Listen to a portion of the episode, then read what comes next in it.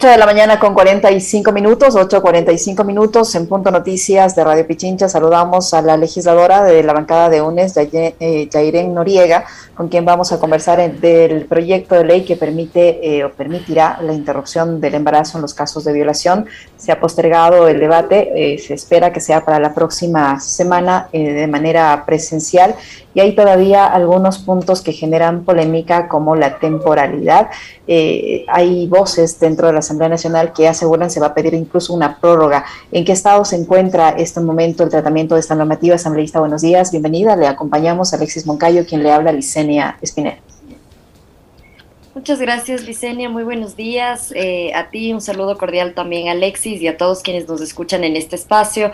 Sí, justamente el día de ayer la Asamblea Nacional se convocó para... Eh, eh, tratar, digamos, en segundo debate el informe para em, el, proyecto de ley para la interrupción voluntaria del embarazo en casos de violación. Lo que sucedió ayer es que se recibió en comisión general a distintos eh, expertos en derechos humanos, eh, abogados, médicos y demás que puedan ayudarnos como legisladores a tener un criterio más claro respecto de los nudos críticos que eh, esta ley tiene, ¿no? han sido hasta este momento el tema de los plazos, la, temporalidad, los, eh, la objeción de conciencia y también los requisitos para el acceso a esta ley. Sin embargo, me parece, Licenia, importante enmarcar esta discusión en algo que ya sucedió el pasado 28 de abril de 2021 y es que la Corte Constitucional ya despenalizó el aborto en casos de violación. Es decir, en este momento la discusión en la Asamblea Nacional no es aborto sí o aborto no, sino más bien cuál es el mejor marco normativo para regular el acceso a este derecho porque la Corte Constitucional ya sentenció que a la cárcel las mujeres no volvemos más eh, si queremos practicarnos un aborto en casos de violación. ¿Cómo está, Jairen? Qué gusto escucharle y poder conversar con usted a ver, en medio de todo esto, ya lo anticipó hace algunos días en una entrevista con Ecoavisa el presidente Lazo y ayer, eh, ayer lo volvió a hacer justo el día que ustedes en el Pleno de la Asamblea retomaban la discusión sobre este tema. y dijo que va a vetar este proyecto, ¿no? Y como ya nos decía hace un momento André Benavides, que es abogado, eh, especialista en materia constitucional. Si eso ocurre, este tema iría un año al congelador, a pesar de ese antecedente que usted lo ha citado y bien. Hay ya una sentencia de la Corte Constitucional y no deberíamos en este momento estar discutiendo eh, sobre si hay o no este mm, eh, cárcel por el caso de un aborto por violación. ¿Cómo ven ustedes esta suerte de, de advertencia del presidente de la República de que sí o sí, porque además le conocemos cómo piensa él, qué línea ideológica, dogmática tiene, a pesar de que cuando la Corte Constitucional ya emitió la sentencia, él se pronunció diciendo que republicano como es iba a respetar esa sentencia, hoy dice que va a vetar lo que resuelva la Asamblea. ¿Cómo lo ven ustedes desde, desde el Parlamento? Sí, sí, totalmente eh, de acuerdo contigo, Alexis. Eh, el accionar del presidente Guillermo Lazo es eh, profundamente irresponsable con la vida de las niñas, mujeres sobrevivientes de violencia sexual en este país. Como tú mencionabas, el presidente, cuando la Corte Constitucional sentenció a la despenalización del aborto en casos de violación, él emitió un comunicado diciendo que respetaría la independencia de funciones y que por ende también respeta el fallo de la Corte Constitucional. Este Guillermo Lazo, presidente, se desdice de lo que era el Guillermo Lazo eh, candidato a la presidencia y también de lo que fue el Guillermo Lazo recién electo con este comunicado eh, de respetar la sentencia de la Corte Constitucional. Hemos visto también que de forma eh, sumamente irresponsable la señora eh, María de Lourdes Alcíbar, también, digamos, mediante redes sociales y, distintos comunicados, ha malinterpretado eh, esta ley que busca ser justa y reparadora con las mujeres y niñas sobrevivientes de violencia sexual y ha colocado en un marco eh, de discusión que no corresponde. Y eso a mí me parece que tiene que ser reprochado en todos los sentidos.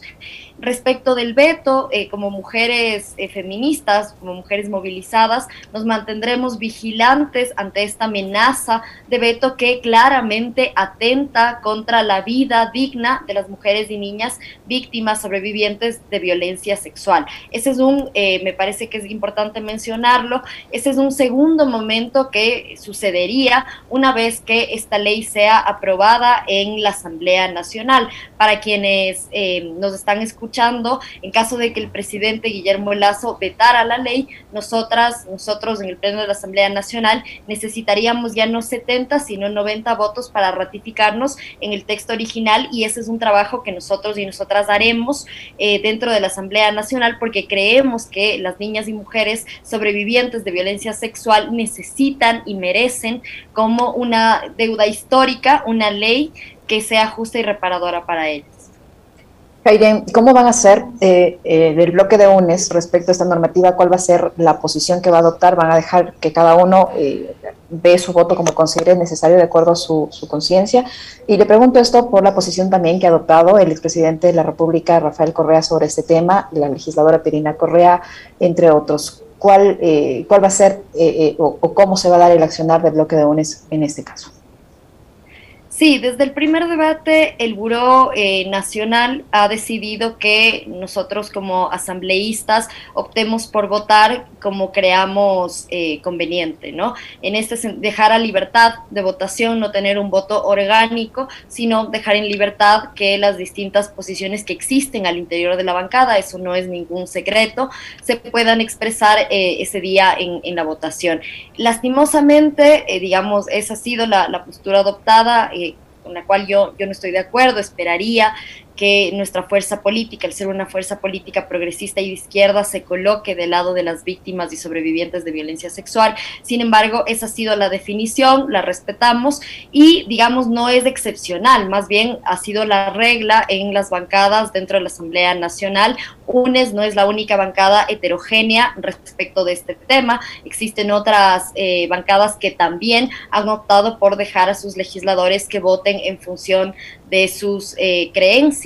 Así que ese es el panorama que, se espera el día de ayer.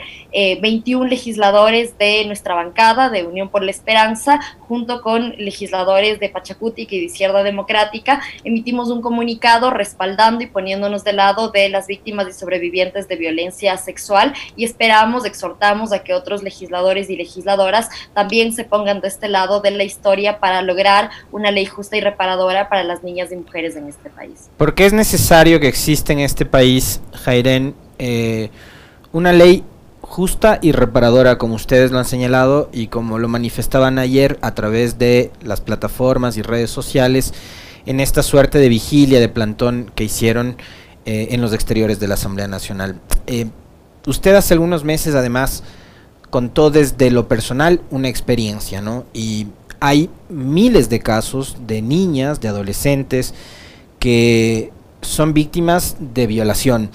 ¿Cómo hacerle entender, sobre todo a quienes hoy están oponiéndose a que exista una ley justa y reparadora para las víctimas de un ataque sexual, que precisamente esta ley lo que busca es reparar?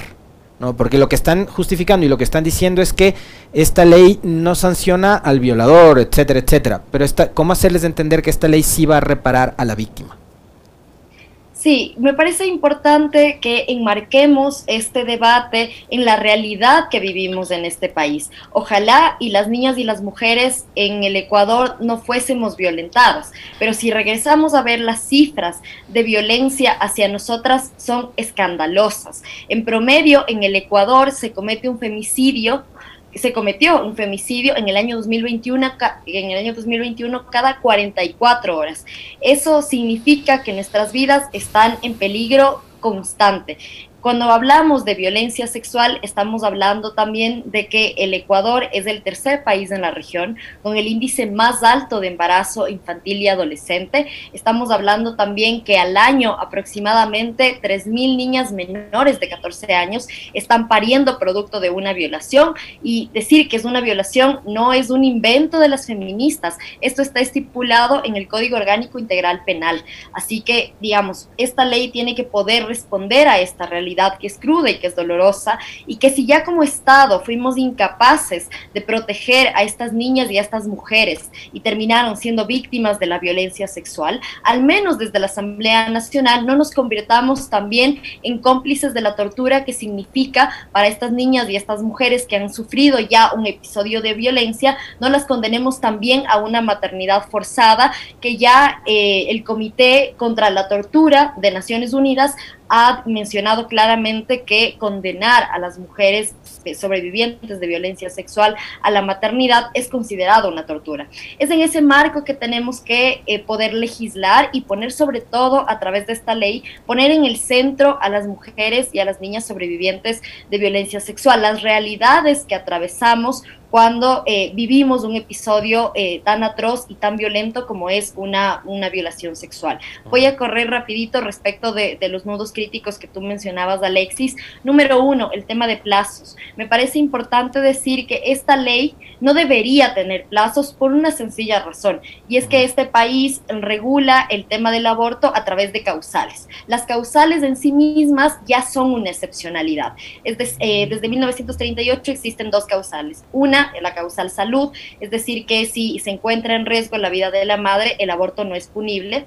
Y eh, también existía hasta antes de la sentencia de la Corte Constitucional que el aborto no sea punible solamente para mujeres con discapacidad eh, mental que sean ah, abusadas sexualmente y que decidan interrumpir sus, eh, sus embarazos, ¿no? Lo que hizo la Corte fue ampliar esta causal ya no solo a mujeres con discapacidad mental, sino al, al digamos, a todas las mujeres.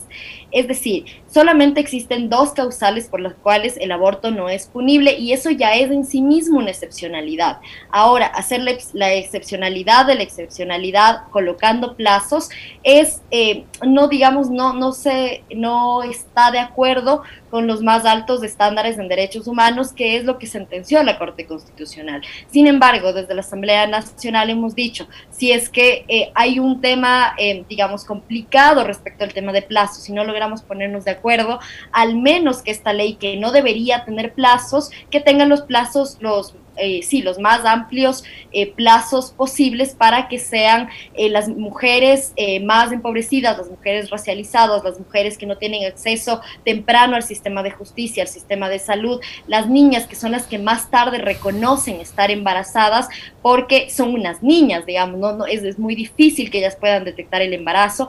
De hecho, llegan a los centros de salud acompañados de adultos que pueden ser de sus escuelas, de sus colegios o adultos eh, cercanos porque dice, bueno, no está comiendo, tiene dolor de barriga, eh, algo está cambiando en su cuerpo y ahí es ahí que se dan cuenta que están embarazadas. Son ellas las que más tarde llegan y son a ellas a las que esta ley tiene que proteger. Así que si hablamos de plazos, los plazos tienen que ser los más amplios posibles. Número dos, el tema de requisitos. Esta ley no puede poner trabas al acceso porque esta ley tiene que poner en el centro a las sobrevivientes de violencia sexual. En ese sentido, lo que esta ley propone, o al menos el informe de mayoría, porque como sabrán hay dos informes, el informe de mayoría lo que está proponiendo es que sea un formulario en salud el que sirva para enviarlo a Fiscalía y que Fiscalía abra un expediente y se empiece la investigación. Nosotras es, decir, es decir, Jaire, no se va a necesitar denuncia.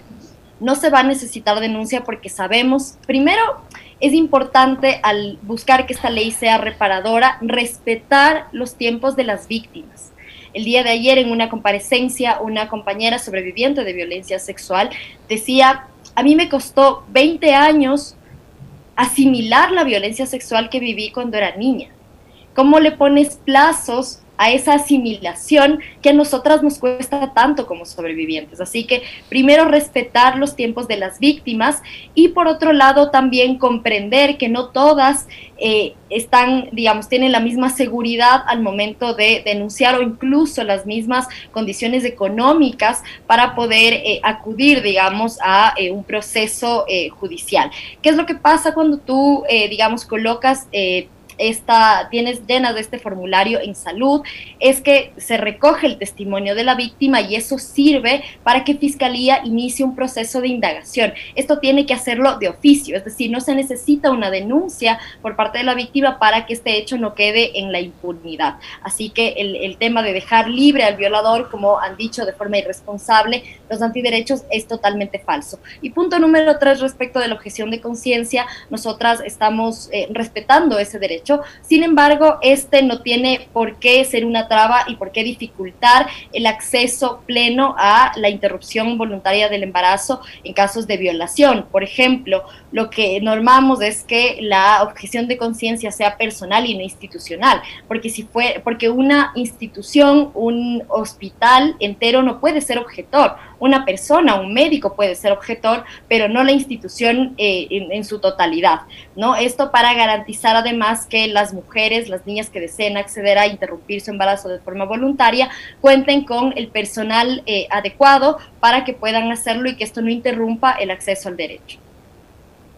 Muy bien, se nos quedó el tiempo, se nos acabó el tiempo. Jairén, muchísimas gracias por la información que nos ha proporcionado y vamos a estar pendientes de cómo evoluciona este tema. Muy amable, muchas gracias. Jairén Noriega, asambleísta de UNES que ha estado con nosotros. Muy amable. Gracias, Gracias.